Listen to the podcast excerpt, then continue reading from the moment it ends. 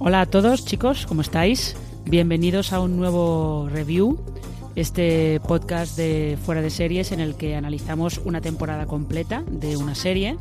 En este caso vamos a hablar sobre la tercera temporada de True Detective, que sabéis que se emitió originalmente en, España a través de HBO España y de Movistar Plus.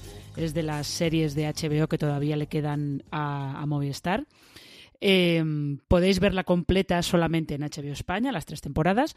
Y lo que nosotros queríamos hacer es, ahora que ya probablemente todos hemos tenido tiempo de ver esa tercera temporada y de mm, digerir un poco todo lo que pasa, pues vamos a, comentarla. Primero ya sabéis sin spoilers y luego ya metiéndonos un poco más en terreno, en terreno resbaladizo, como quien dice.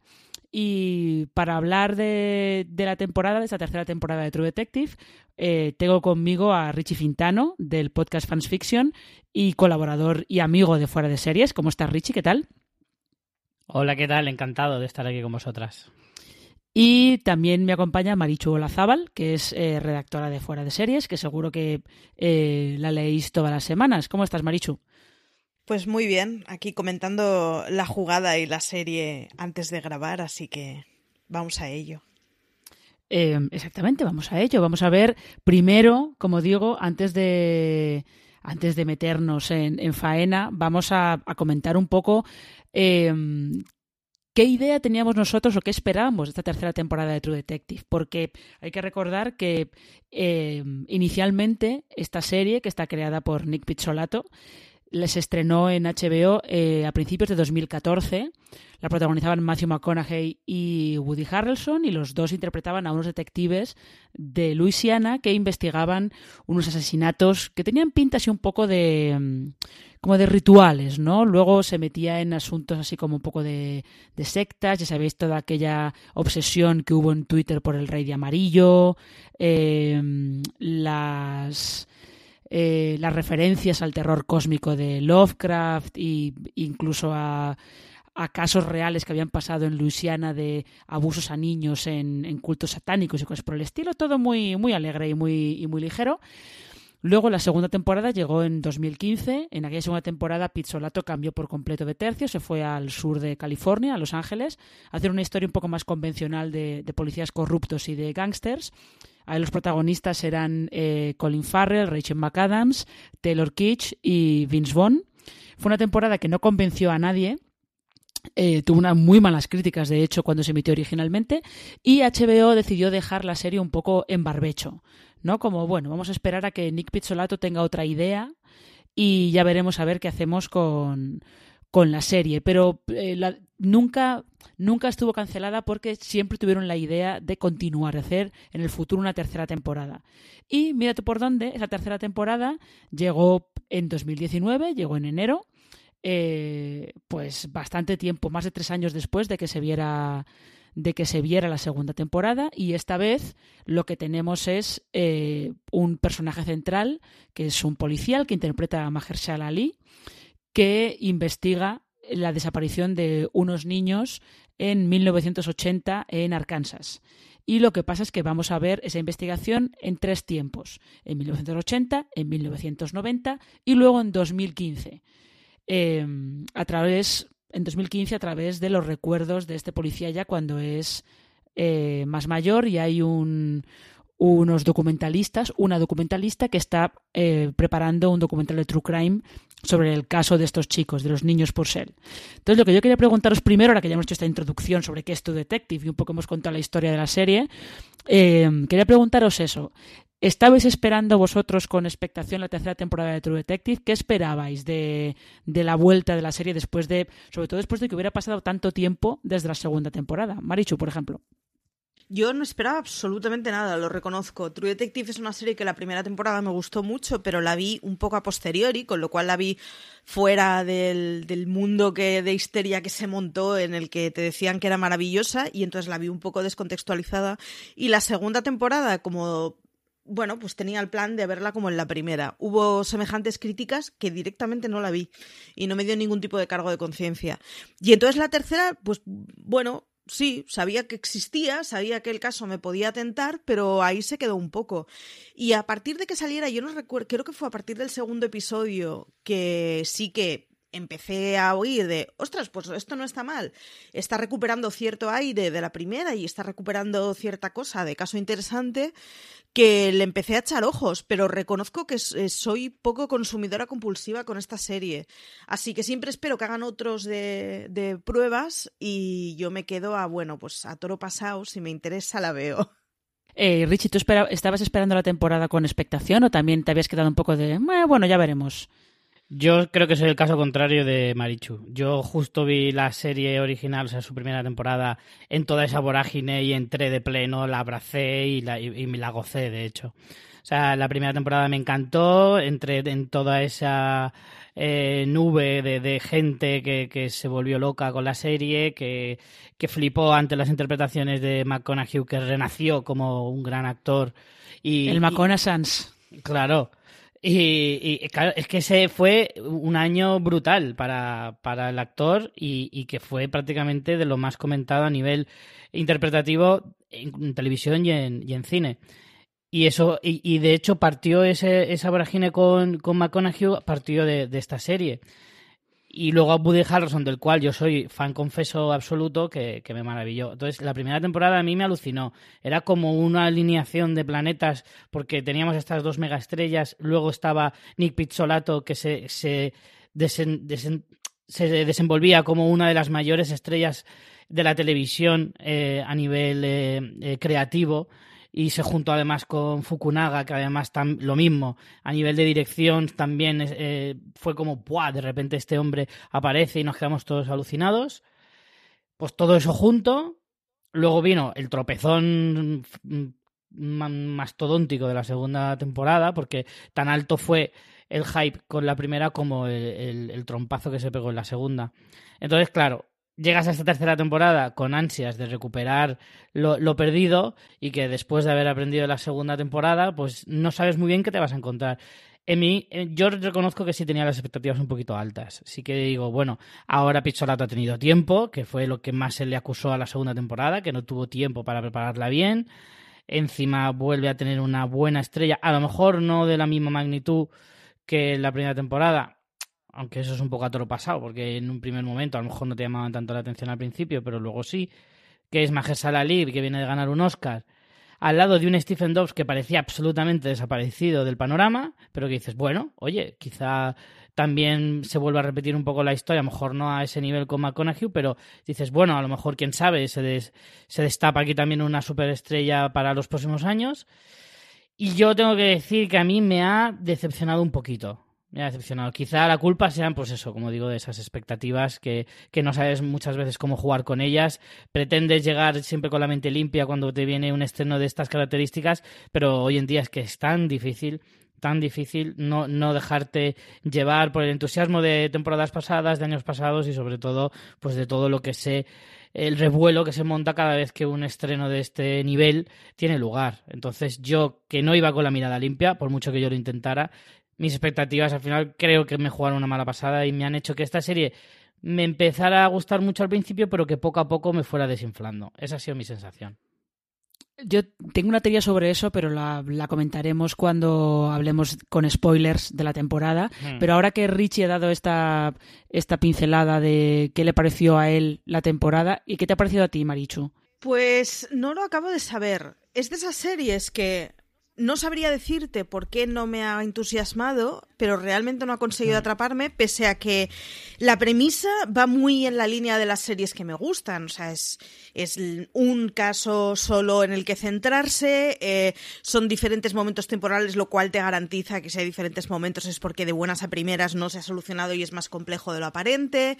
Eh, es el caso de una desaparición de unos niños que a mí, desengañémonos, son truculencias que me tiran mucho me, o sea, a mí eh, el protagonista me ha flipado, además es de esos hombres que me parece súper, o sea, me, no lo sé, en catalán hay una palabra que es ansisado, que no sé cómo sería en castellano, pero como que me, me tienta, me, me, enamora mucho. Yo diría ahí que... Sí, yo creo que vamos, vamos a decir que es atractivo. Mm.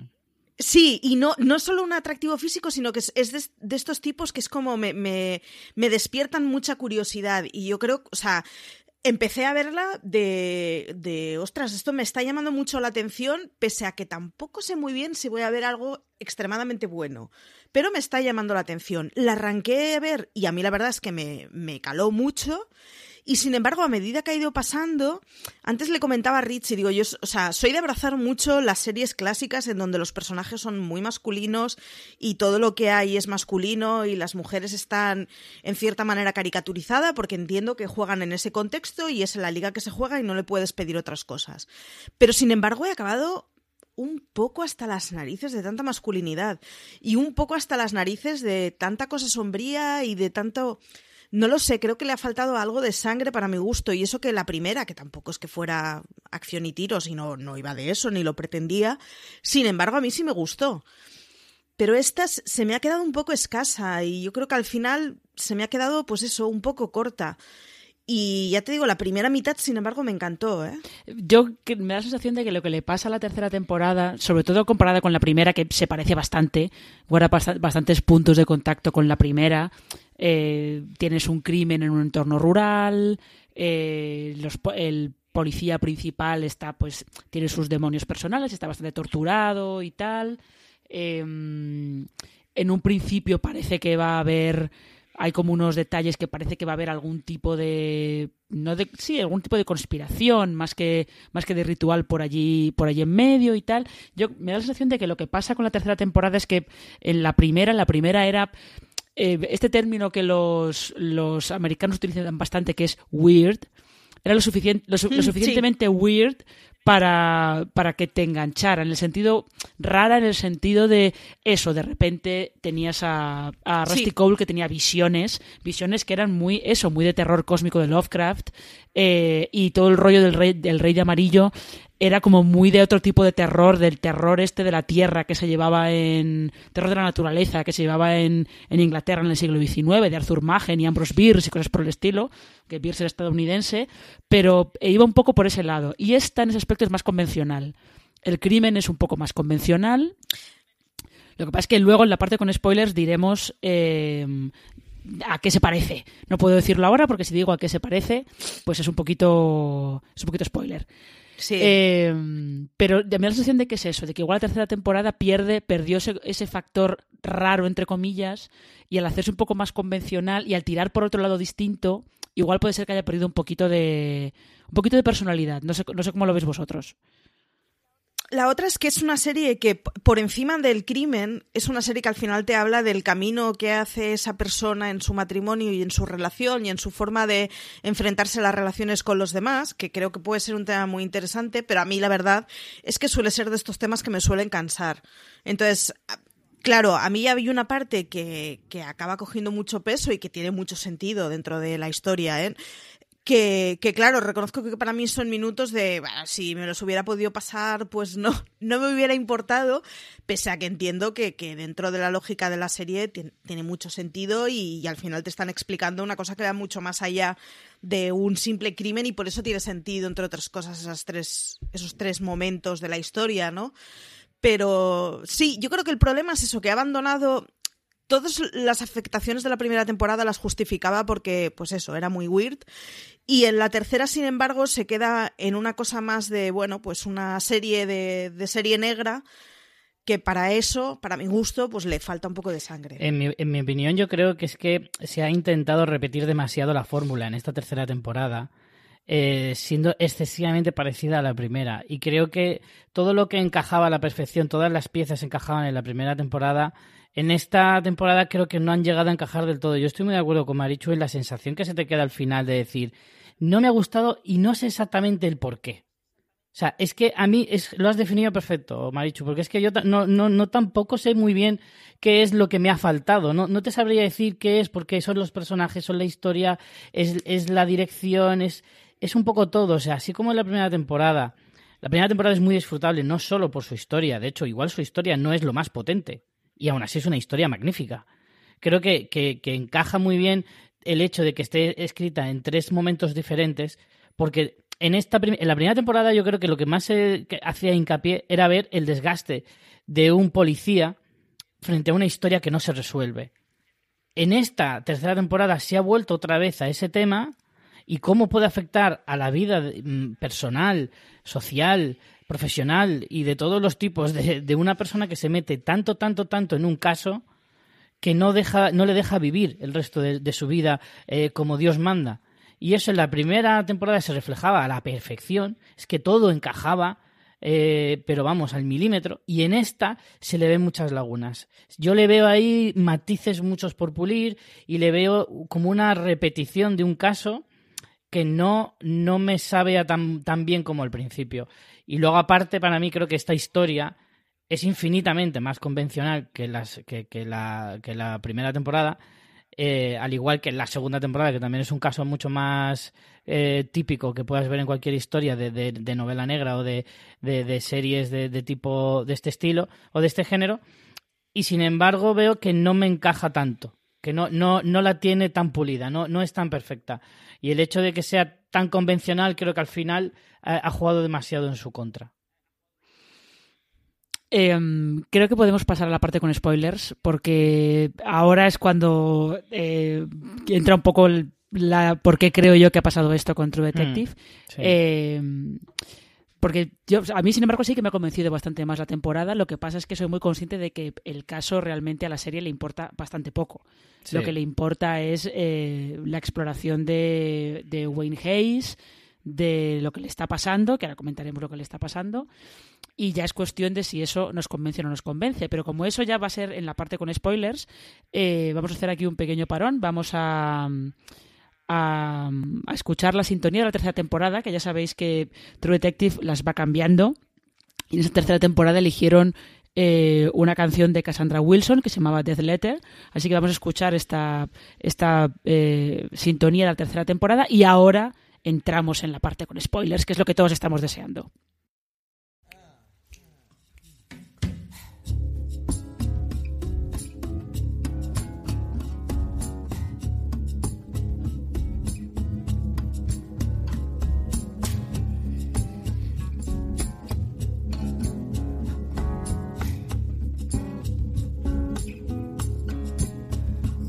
I got little this morning. I be ready to be. Hey, man, you love is dead. I got little this morning.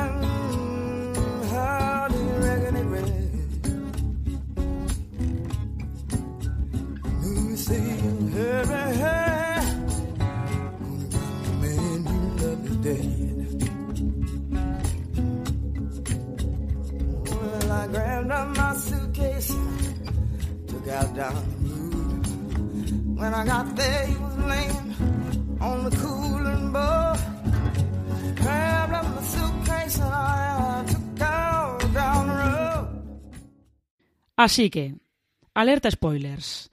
Quienes no queráis eh, saber nada de lo que pasa en la temporada, huid, que aún estáis a tiempo. Porque a partir de ahora, exactamente, huid, porque a partir de ahora vamos a no a destriparlo todo exactamente, pero ya a hablar con, eh, con spoilers sobre lo que pasa y sobre por qué puede haber esta sensación de que eh, la tercera temporada de True Detective se ha quedado un poco coja, ¿no? Que no es la que yo tengo, pero es verdad que eh, no solamente es lo que ven Richie y Marichu, sino que no, yo lo, he visto en más sitios, ¿no? Me, he dado cuenta que hay más gente que, que piensa igual. Em, si queréis, hablamos primero de lo que es el caso, de este caso de los niños Purcell, que desaparecen en Arkansas. Eh, a él, el niño, encuentran el cadáver poco tiempo después. La niña descubren que piensan que está muerta, descubren años más tarde que en realidad está viva, que la secuestraron y que se escapó eh, y que está viva. Y el caso es que al principio, sobre todo de la temporada, esto se lo quiero preguntar a Marichu porque sé que ella es muy fan del género True Crime. Entonces, lo que quiero preguntarle es em, si ha visto, has visto algún documental de los tres de Memphis, los tres de West Memphis. No, es, es, o sea, es una de esas historias que sabes que existe y que sabes cuatro cosas, pero la verdad es que la tienes muy perdida. Y, y en general, Sí, sí que, claro, a mí una de las cosas que no me han gustado, ahora que ya podemos hablar sin tapujos, es que siendo un crimen que pudiera ser muy potente, al final pasa a ser excesivamente secundario y pasa a ser excesivamente irrelevante. Y, joder, ya que tiras de un tema truculento, explótalo de alguna forma para poder explicar algo más.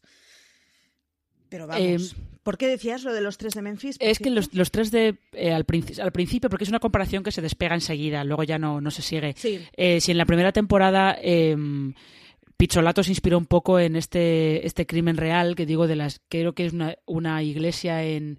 No recuerdo si el pueblo se llama la iglesia de Osana, no me acuerdo exactamente en qué pueblo de Luisiana, en el que el, el pastor había abusado sexualmente de varios niños, había hecho ritos satánicos con ellos y tal, durante bastantes años. Eh, al principio de esta temporada, cuando y eh, interrogan a los tres chavales estos que llevan camisetas de grupos de heavy metal y tal. Al principio da la sensación de que están, se van a inspirar en los tres de West Memphis, que fueron tres chavales, tres adolescentes, a los que acusaron de haber asesinado y mutilado a tres niños en West Memphis, que los dejaron tirados en un, en un río. Eh, se, mo- se montó como, un- una histeria colectiva sobre que estos tres chavales hacían ritos satánicos y que había cultos satánicos en la zona y tal. Luego estos tres estuvieron 18 años en prisión y al final unas pruebas de ADN eh, demostraron que eran inocentes. Más que demostrar que eran inocentes, lo que demostraron es que eh, no los habían condenado sin pruebas suficientes.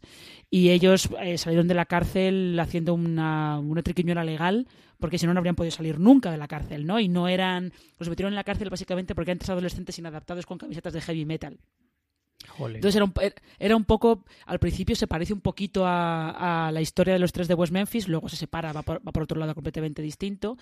Pero esto os lo quería preguntar a vosotros, porque yo sí que he leído algunas críticas en Estados Unidos que dicen que eh, a veces da la sensación de que está como no parodiando, pero que está criticando un poco la obsesión por el género true crime, sobre todo a través de esta, esta directora que habla con Wayne Hayes en el 2015 y que está empeñada en encontrar conexiones por todas partes y en encontrar datos nuevos y en encontrar una conspiración, que luego resulta que sí que la hay, pero que no es lo, lo más importante para la serie. No sé si eso vosotros lo habéis visto, es una cosa loca que se han sacado de la manga los americanos o realmente mm, no daba esto para tanto.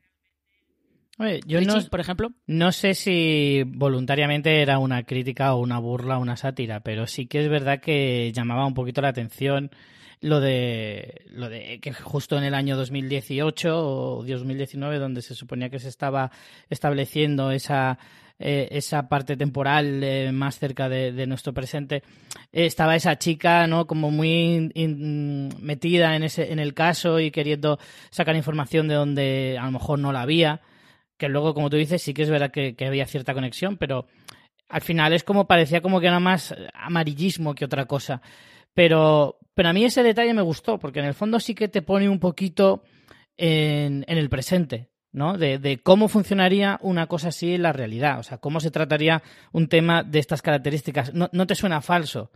Al contrario, dices, joder, es que verdaderamente eso está pasando. Hoy en día, cada vez que hay un, la más mínima prueba de que puede haber un caso real en el que pase algo interesante, pues se lo, se- cada uno se lo monta un poco a su manera. Y me parecía una buena forma de introducir esa parte temporal. A mí esa parte me gustó. No sé ya te digo si va eh, con intención o no, pero a mí desde luego me gustó. Y lo que sí que me pareció respecto a la historia de estos tres chicos, por ejemplo, al principio de la temporada, cómo ese tema lo despachan muy rápido. Eh, Me, dio la sensación de que era como una pista falsa para el espectador. Que a mí ese tipo de cosas me parecen un poquito trampa. Yo entiendo que eso me lo vayas metiendo poco a poco o me lo pongas a mitad de temporada. Pero que ya de primeras, en el primer y segundo episodio, me cuelas esto y no vuelvo a saber nada más de ello en toda la temporada, a mí ese fue un detalle que, que no me gustó. Así como em, a mitad de temporada, con el tema de, del personaje este eh, no recuerdo el nombre, el, el hombre este que había estado en la guerra, que al final que monta la explosión y todo esto, al que fue, Ah, sí. que fue acusado seriamente. Eh, a mí esa historia sí me gustaba y al final dices, bueno, no te lleva a ninguna parte, es un callejón sin salida, eh, que luego tenía mucho que ver con, el, con la definición, con la- cómo se resuelve el caso, como que era un chivo expiatorio y demás. Pero eso sí me pareció que estaba bien metido, así como lo de los chavales al principio me pareció como eso, como, como una pista falsa, así un poco como no, no, no voy a caer tan fácilmente, ¿no? Sobre todo porque eh, el caso de los tres chavales no, al final no tiene nada de enjundia. El otro es, lo otro es una pista falsa, pero Mm. tiene suficiente peso como para que, bien, no es Tiene, un malgaste. tiene recorrido, tiene Claro. recorrido. Lo, lo de los chavales se, se acaba enseguida. Cosas así, cosas así se las permite esas series, que son muchísimos capítulos por serie y que claramente en cada episodio tienes que ir descartando algo. Claro. Es decir, un Making a Murder te hace algo así y entiendes que es que uno de los grandes alicientes es el chanchan del momento y eso hay que hacerlo con muchos ingredientes y se lo permites perfectamente. Pero a una serie que se supone que está tan medida, tan pausada, tan que cada cosa tiene que ser tan relevante, Mm. No, no le permites que haya demasiados detalles irrelevantes. Y fíjate, y- Eso y sin embargo yo creo que no son irrelevantes. O sea, no son irrelevantes eh, para la investigación del caso, evidentemente los tres chicos luego no pintan nada, son meros testigos y ya está. Eh, pero yo no creo que sean irrelevantes, creo que lo, están ahí para mostrarte que, eh, que la policía quiere cerrar el caso ya, cuanto antes, hay que pillar a quien sea.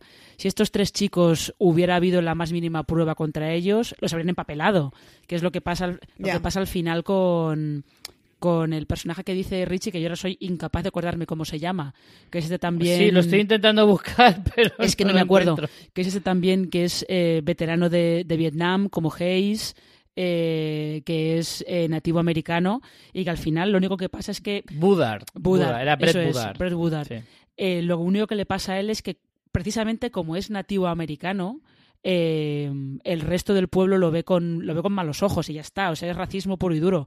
Lo ven con malos ojos, eh, consideran que es una mala influencia para, para sus hijos y sin ningún tipo de pruebas ni nada, pues eh, se monta la que se monta, ¿no? Lo intentan linchar y eh, se monta al final ahí eh, una escena que parece sacada de la guerra de Vietnam. Eh, es que me da la sensación de que lo que pasa con True Detective es que eh, Pizzolato ha querido hacer una cosa como más temática. eh, y es verdad que ahí eh, pues el caso le importaba tirando a entre poco y, y nada Y nada. entre poco y nada y nada, sí, sí.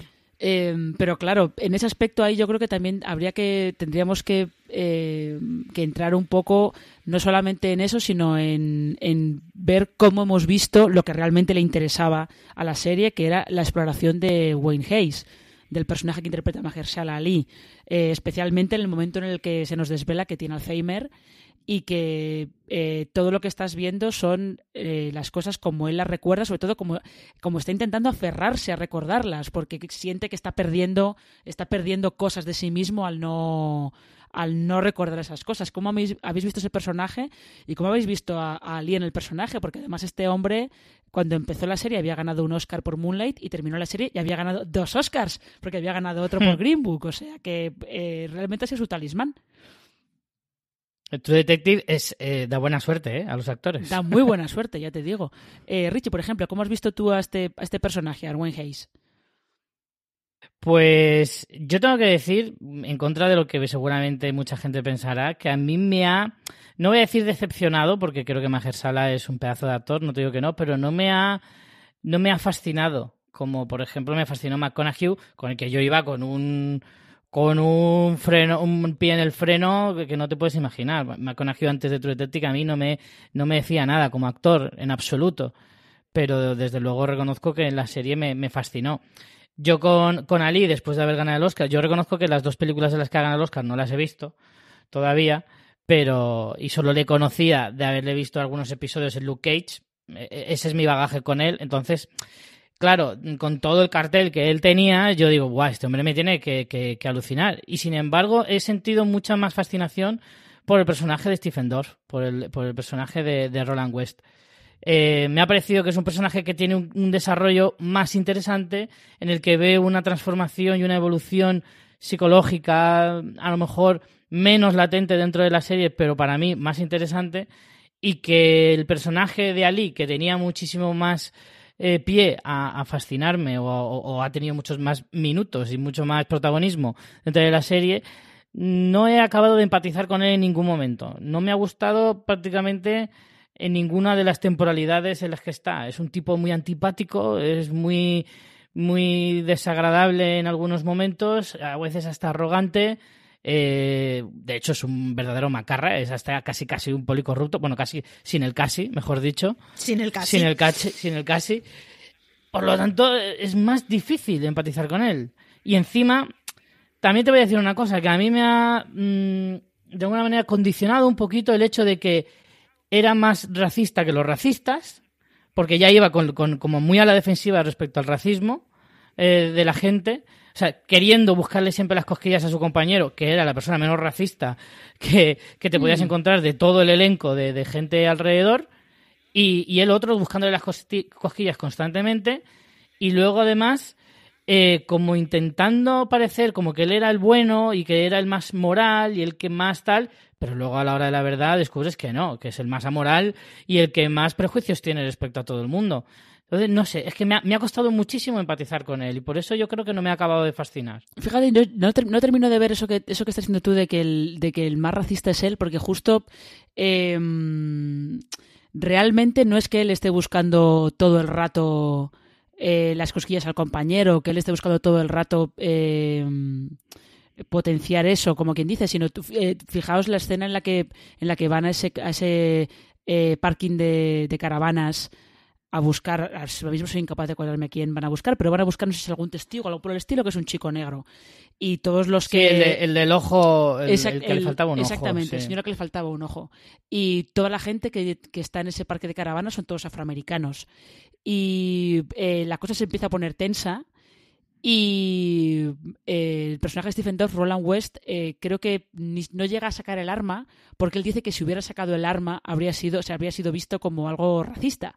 Como que pensaba que le iban que le iban a pegar. Realmente yo creo que eso es una cosa que True Detective sí que eh, esta temporada sí que ha hecho bien, que es el no te muestra abiertamente, su tema no es el racismo, pero te muestra lo distinto que es para un policía negro afrontar ese caso en una comunidad eh, rural como Arkansas, teniendo un compañero que es blanco, mm. al que todos los testigos le hablan a su compañero, nunca le hablan a él.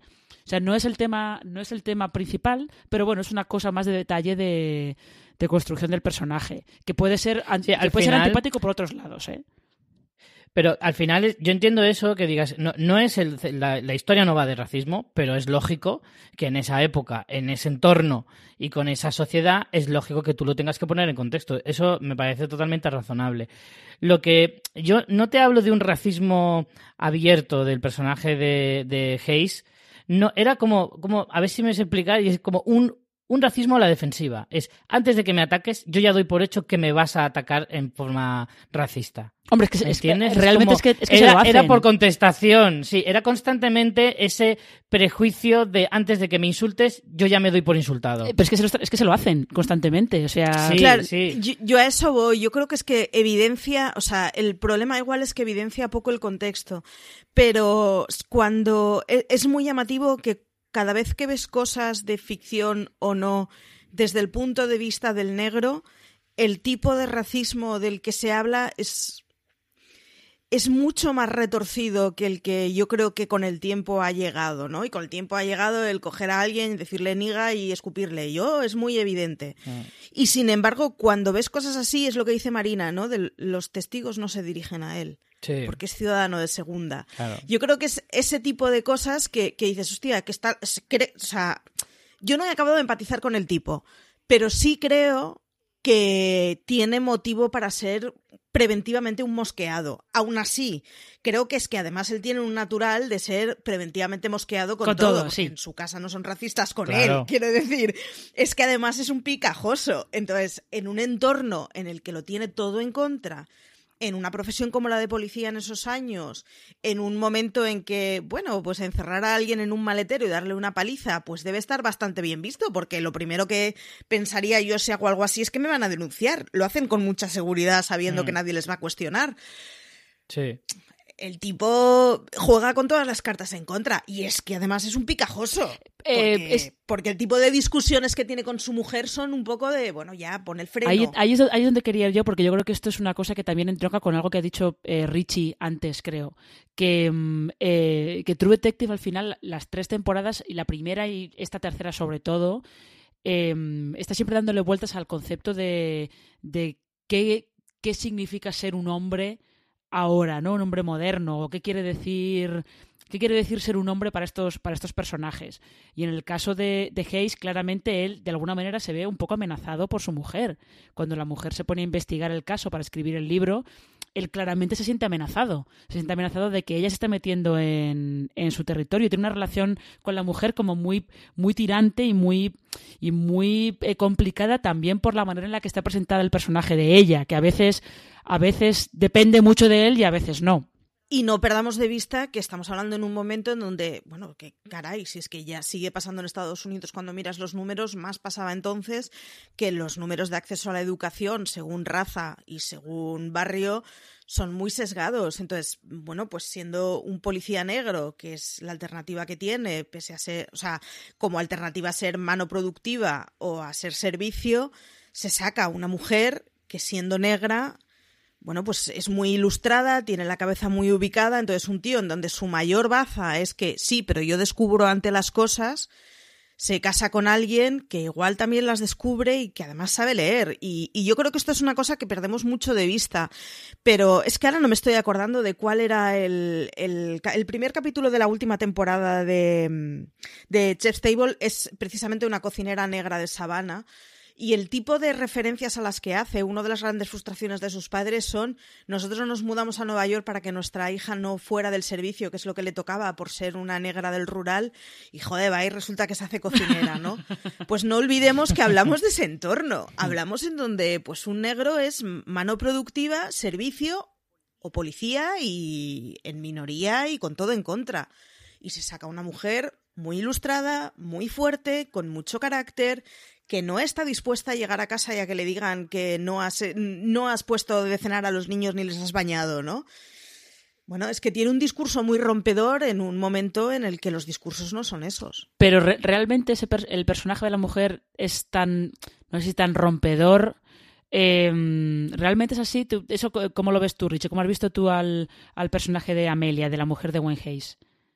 Yo creo que, como decía Maricho al principio, demasiada testosterona eh, tapa un poquito el personaje de ella. Creo que al final eh, se diluye mucho ese mensaje. O sea, entiendo lo que quiere decir Marichu de que si tú te paras a pensarlo, efectivamente, una mujer en esa época negra, en, una, en un ambiente como ese, escribir un libro y hacer de investigadora, que además de hecho tiene que en muchas ocasiones jugar un poco con ese papel y de engañar a policías haciendo que flirtea con ellos y diciendo que está divorciada, en fin. El típico, el típico caso de, de, de, de situación para una mujer verdaderamente complicado y que llamaría mucho la atención si no fuera por el hecho de que todo eso, para mí, se diluye demasiado en, en, en, lo que es el resto de personajes y, y, el mensaje que lanza un poco la serie. Entiendo, eh, o sea, me parece genial el personaje de ella, de hecho me gusta el personaje de ella, eh, que tampoco es un personaje simpático, tampoco es un personaje que te pueda llegar a caer del todo bien. A mí al menos no me caía, me caía casi casi igual de mal que el marido, o sea, es que me parecía en un matrimonio horrible. Y... No te irías de copas con ellos. Con ninguno de los dos. o sea, si me invitan a comer a su casa, es que me son pongo muy, enfermo seguro. Son muy intensos, la verdad. Parece de, de cerveza sí, con ellos son muy, muy intensos. A mí yo creo que es una cosa que me ha lastrado mucho.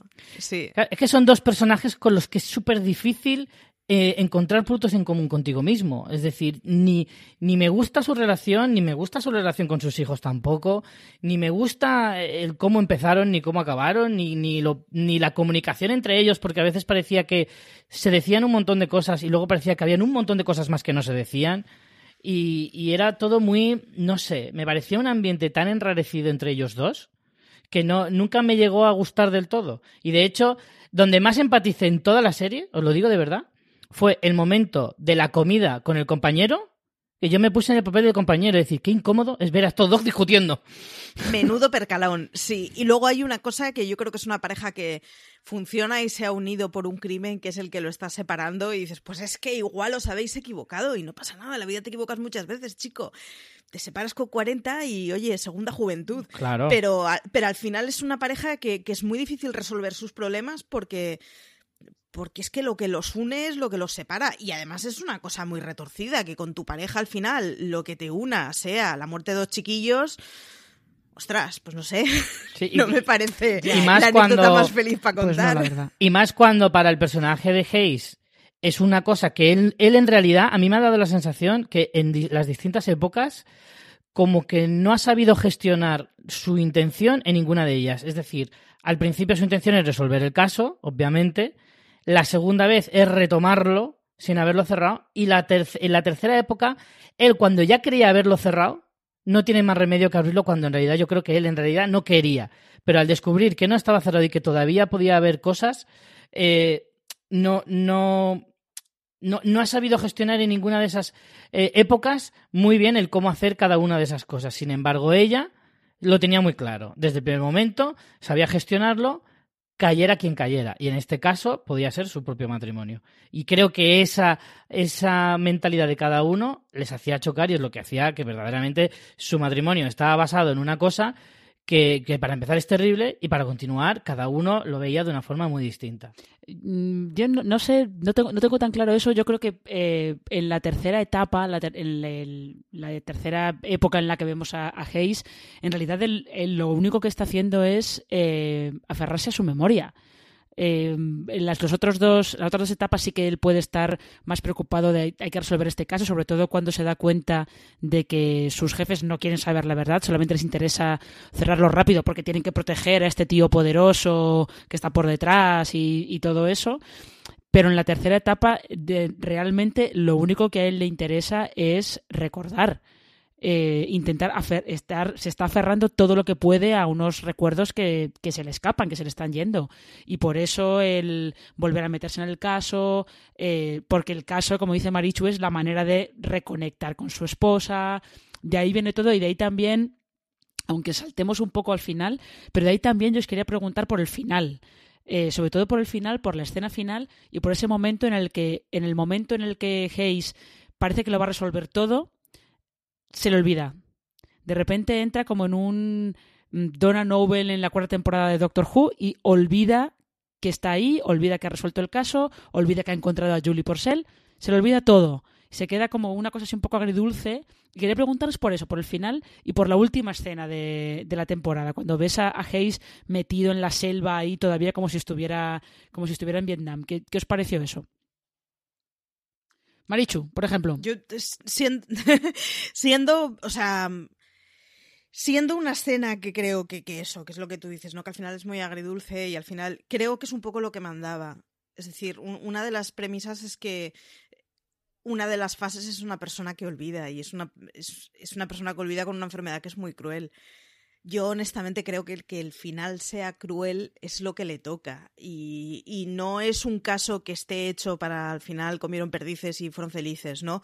No lo es por la madre, no lo es por el padre de la chiquilla, no lo es porque al final el hermano es un eterno olvidado, que con eso de que apareció muerto pronto pues nos hemos olvidado todos de él creo que es una de esas series en que el final tiene que ser, pues eso, cuanto menos agridulce.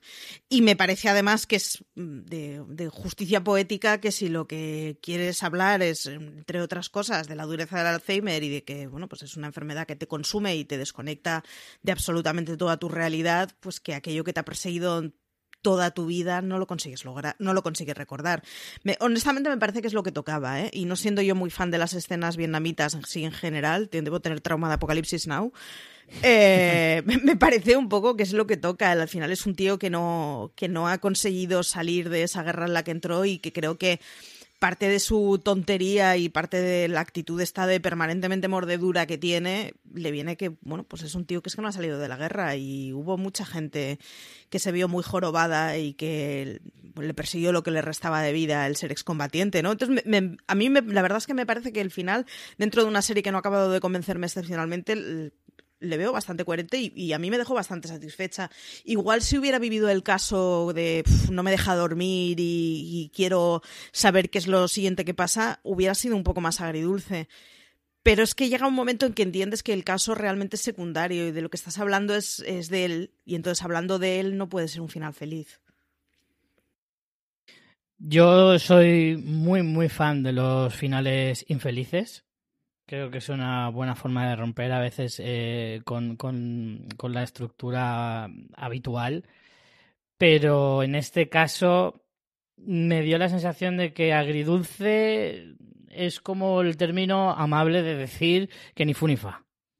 No sé, ya, a mí es que la sensación constante de durante la temporada fue como de cuesta abajo, como que de más a menos, y el final que yo tenía la esperanza de tener un poco de de pues eso de, de, de, redención con la propia serie de decir venga a ver si el último momento el clímax me, me, me, me, sube un poquito ese ese bajón o esta cuesta abajo que estoy viviendo con las con la temporada pero no como va en la línea del resto de la temporada pues al final es eso que ni fu ni fa que agridulce en el sentido, pues eso, que una cosa compensa a la otra. Pero es un final que no es em, alegre, tampoco es excesivamente triste en el sentido.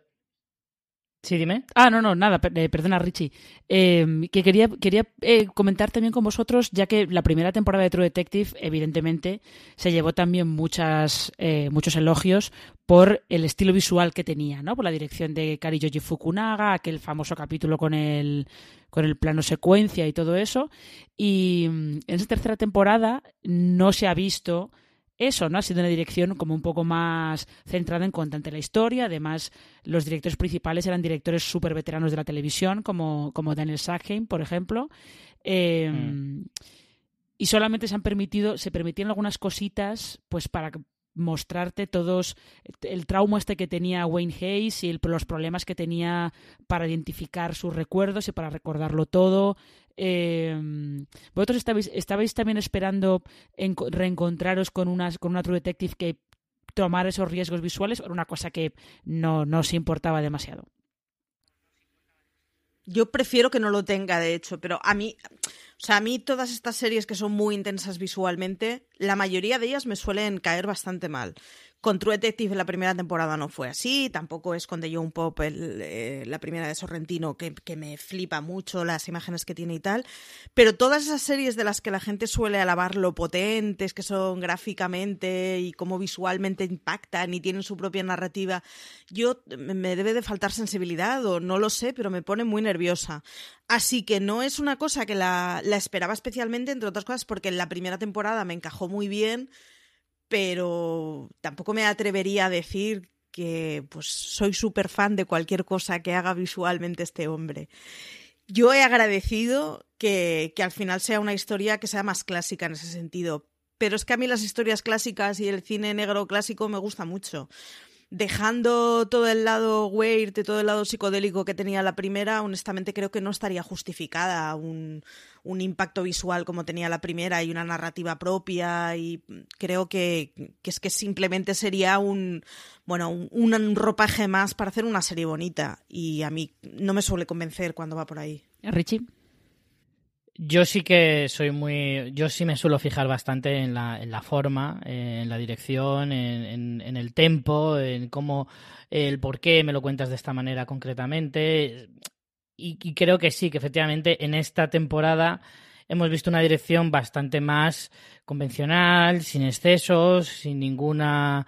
Eh, parafernalia ni, ni nada de artificio. Creo que Fukunaga le supo dar eh, un toque muy especial a la primera temporada. Conseguía una, una atmósfera malsana, sórdida, que en esta temporada creo que ni se molestan.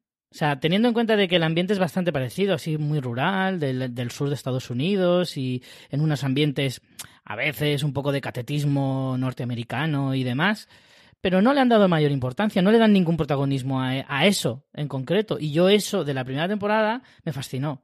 Me pareció que era eh, casi casi tan interesante o, incluso más en algunas ocasiones que, que, la propia historia. A mí eso sí me ha faltado. Me ha faltado y creo que Fukunaga eso lo supo dar, cosa que en este caso, pues directores muy veteranos de, de, de televisión, pues eso, muy normal, de, de todo tipo de series en las que no tienen demasiada personalidad en ese sentido, eh, hay una diferencia. Yo sí que he visto una diferencia bastante grande. ¿Me ha dicho que querías decir? Lo que pasa que en la primera no era algo. Digo que en la primera no era algo accesorio. Tenía. O sea, tenía sentido toda esa afectación porque era un personaje más y era un ingrediente más. Exacto. A mí aquí sí que me hubiera parecido que sería meramente accesorio, que la historia va por otros derroteros y que todo es mucho más tópico y que al final se está hablando más de un viaje más tradicional de un tipo y, y la verdad es que no me hubiera convencido. yo creo que sobre todo en la primera a mí me convenció porque no era accesorio. Aquí, aquí yo Aquí puede, puede ser que hubiera sobra- Eh, sobrado más, pero, pero no sé, di Richie. A mí es que, ¿sabes la sensación que se me queda al final? Que si esto hubiera sido la primera temporada, o sea, porque tú puedes pensar que como hay muchas cosas que ves mm, demasiado repetidas de la primera temporada, y ya no es que estén repetidas, sino que están a lo mejor repetidas, pero no tan bien hechas como en la primera temporada. O sea, si esta fuera la primera temporada de True Detective y no la que fue, True Detective no tendría el cartel que tiene hoy en día. No, no sería una serie tan relevante de la última década, ni muchísimo menos. Pero, pero no pensáis, no pensáis también que puede ser que eh, cuando ha llegado esta tercera temporada eh, ya han, han salido un montón de series que imitaban a True Detective, ha habido un montón de historias de este estilo. Sí. Eh, de hecho, la tercera temporada de True Detective, que antes no he dicho a qué se parecía, porque se, se me ha ido por completo de la cabeza, eh, a mí lo que, me- a lo que me ha recordado esta tercera temporada de True Detective, el caso principalmente, es a dos novelas de Denis Lehane, de Denis Le- Lehane, Lehan, como rayo se pronuncia el apellido de este hombre, que son desa- eh, Desapareció una noche y La última causa perdida, que son de, de la serie de, de Angie Gennaro y Patrick Kensi, y que justo es un caso de una niña que desaparece eh, en el primer libro y en el segundo libro es eh, esta niña ya adulta que vuelve a desaparecer otra vez. Y es como ese caso es un poco la gran espina clavada que tienen que tienen los dos. Eh, a mí me, recordó un poquito esas dos novelas de, de Denis Lehane eh, y también puede ser que eso, que la tercera temporada de True Detective ha llegado cuando hemos visto un montón de imitaciones de True Detective y además daos cuenta que fue terminarse la temporada y empezó I Am the Night, que es un poquito, no es que la temática sea parecida, pero va un poquito por los mismos derroteros. Pero el ambiente sí. Sí, la- el ambiente es, es muy similar, o sea que y también hay los malos también son tipos poderosos que están acostumbrados a hacer lo que les dé la gana y a los que nunca les pasa nada. No sé si a lo mejor ha sido más es más esa cuestión de que hemos visto muchas imitaciones de True Detective para que la tercera temporada eh, nos pudiera sorprender como nos sorprendió la primera. Sí, Marina, pero, pero ¿tú crees que se hubieran eh, salido muchas imitaciones de esta temporada y no de la primera? Es decir, si esta hubiera sido la primera temporada, ¿crees que esa buena racha de, las series de, de cine negro, de, de novela negra y demás que hemos tenido los últimos años hubiera existido? Yo creo que no. No, probablemente no, porque la primera tenía eso que dices tú de tenía un componente De, de marcar, muy claro, suyo. de marcar una época, ¿sabes? A mí la primera temporada me da la Tampoco sensación de que marcar una época. efectivamente no de marcar una época, vamos a ver, no, no a niveles eh, ya estratosféricos, pero sí de decir, mira cómo a raíz de True Detective se han generado muchas series de ese estilo, se ha puesto más de moda, por ejemplo, el True Crime, se ha puesto más de moda el, el crimen como fondo de, de las historias, que ya lo era antes, pero no de una manera a lo mejor tan latente como lo está siendo en, la ulti- en, el- en los últimos cinco o seis años. De hecho, es gracias a esto. Pero ¿tú crees que hubiera sido igual si esta tercera temporada hubiera sido la primera? No creo. No, no creo, pero No, y además. no sé, di, di Marichu. yo creo que digo, yo creo que tiene una falta, o sea, yo creo que tiene un error de base y es que hay muchas cosas que nos recuerdan o que se han hecho luego a posteriori imitando la primera temporada de True Detective. El problema es que una de esas cosas que imita la primera temporada de True Detective es la tercera temporada. Eso es, exacto, estoy Sí, totalmente de eso sí. acuerdo. Eso sí, sí, sí que es, Totalmente sí, de ese es el acuerdo. problema. Claro, entonces, eh, pues si encima se estrena en un momento en el que tienes I'm the Night, que el ambiente es semejante, que el momento es semejante, que el, el argumento del caso, digamos, es más potente en la otra, que pues es que, claro, pasas a ser una imitación que además se queda en hermano pequeño y la primera era perfectamente describible, te podría gustar o no, pero es, es una serie que es, o sea, es completamente personal y es completamente caracterizable. Y la tercera, sin embargo, tienes que hacer referencia a otras obras para explicar cómo es la tercera. Mm. Y si nos centramos en que es el viaje personal de una de un de un militar negro que vuelve de Vietnam y cómo no lo consigue superar, pues si nos ponemos en esas, me parece que incluso en esas han quedado cortas. Eh, Entonces- yo creo que ese puede ser el problema, es que realmente la serie es el viaje personal de un eh, ex policía que fue militar en Vietnam y que está perdiendo la memoria. Realmente es, Mm. es lo que es la tercera temporada de True Detective, más que, más que la investigación de este caso. Em, Mm, de todos modos, eh, por ir cerrando, por ir cerrando el podcast, em, ¿qué os quedaríais ¿qué diríais que ha sido? Ya hemos visto que, bueno, a vosotros no os ha convencido demasiado la temporada, pero en ese caso, ¿con qué os quedaríais que sí que os parece que está bien logrado en esa tercera temporada de True Detective? Richie. Yo, hombre, con la de palos que le he dado, la verdad es que sí que me gustaría al menos decir una sola cosa que me ha gustado y creo, ya lo he repetido un par de veces. A mí, sin catalogarlo de, gran descubrimiento ni ponerlo a la altura de otros personajes de esta misma serie, creo que el personaje de Stephen Dorff me ha gustado mucho eh, porque siendo un poco la sombra del personaje principal, que es el de Ali, eh, me, ha, me ha conseguido llegar bastante. Me ha conseguido. Eh, de él sí que he sacado esa, esa pesadumbre o esa tristeza ya crónica de un hombre que ha marcado su vida por su trabajo y que al final de su vida ha estado, se ha quedado completamente solo porque no ha podido evitar que su trabajo le afectara. Eso y que el hecho también, la capacidad que tiene de perdonar después de tantísimos años, después de sufrir un montón de problemas y de, llegar al extremo de tener que matar a una persona sin querer hacerlo y, guardarte eso para ti, para adentro durante un montón de años y, ver un poquito pues esa pesadumbre en el rostro de un hombre que ha tenido una vida pues complicada en ese sentido. A mí el personaje de él sí que me ha satisfecho bastante sin llegar a ser la repera, sin llegar a ser McConaughey ni Bud Harrison ni nada por el estilo, pero bueno, dentro de la que es la serie, lo más salvable para mí, lo que más me ha gustado, desde luego ha sido, ha sido el personaje de, del detective, que ahora se me ha ido el nombre, es eh, Roland West. Roland West. Eh, Marichu, para ti. Yo me quedo con el arranque. Yo creo que si hubiera sido una serie que se hubiera centrado en cómo arranca y en el argumento con el que arranca y en el caso con el que arranca, podría haber sido una cosa que igual no marcaría la historia, igual no, no creo que hiciera el cambio que hizo la primera ni que dejaría la huella, pero que hubiera sido una cosa muy correcta, que está llevada por gente que está bien interpretada y que es potente y que tienes a un par de tipos que te hubieran conseguido llevar un caso muy bien. El problema es perderse en eso, que lo que me vendías como un caso de desaparición, al final es casi que una novela de autoayuda, ¿no? Yo creo que si se hubiera quedado con el arranque, hubiera sido una serie que la hubiera comprado completamente. Eh, yo me voy a quedar precisamente con, con el retrato que hace de Wayne Hayes cuando ya es eh, un anciano y cómo él se, se aferra todo lo que puede a, recuerdos que se le están que se le están escapando. Cómo intenta aferrarse a los recuerdos los únicos recuerdos que tiene que realmente son los que los que lo conectan con quienes son los del caso que es un poquito triste que sea así pero es así. Así que eh, me voy a me voy a quedar con eso y, y con esto creo que vamos a dar por por cerrado este review de la tercera temporada de True Detective. Eh, os recuerdo que en la web tenemos en fuera de series.com tenemos más críticas, tenemos críticas a tercera temporada de True Detective, tenemos varios temas sobre, sobre la serie, pues desde la canción que, con la que termina la temporada a casos reales en los que pues Pizzolato podría haberse inspirado, aunque aunque él no ha dicho nada de que se haya inspirado en ningún caso real, pero bueno, por especular, pues tampoco pasa nada. Eh, y lo único que queda es eh, pues despedirnos. Despedir primero a Richie, Muchas gracias, Richie, por haber pasado este rato despotricando de True Detective.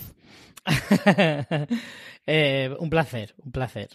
Y Marichu también, muchas gracias por, pues, por comentar un poco lo que te ha parecido la tercera temporada de la serie. A ti por pastorearnos. Eh, y yo sí que os quiero recordar que mm, eh, Review, ya sabéis que es, forma parte del canal de podcast de Fuera de Series. Eh, lo podéis encontrar, todos los podcasts de Fuera de Series podéis encontrarlos en iTunes, en Apple Podcasts, eBooks, en Spotify o en cualquiera de los reproductores de confianza que utilicéis buscando simplemente Fuera de Series y que podéis encontrar muchos más temas eh, en fuera de series.com. Así que nada, solamente nos queda despedirnos, eh, pasadlo bien y como diría CJ, tened muchísimo cuidado ahí fuera.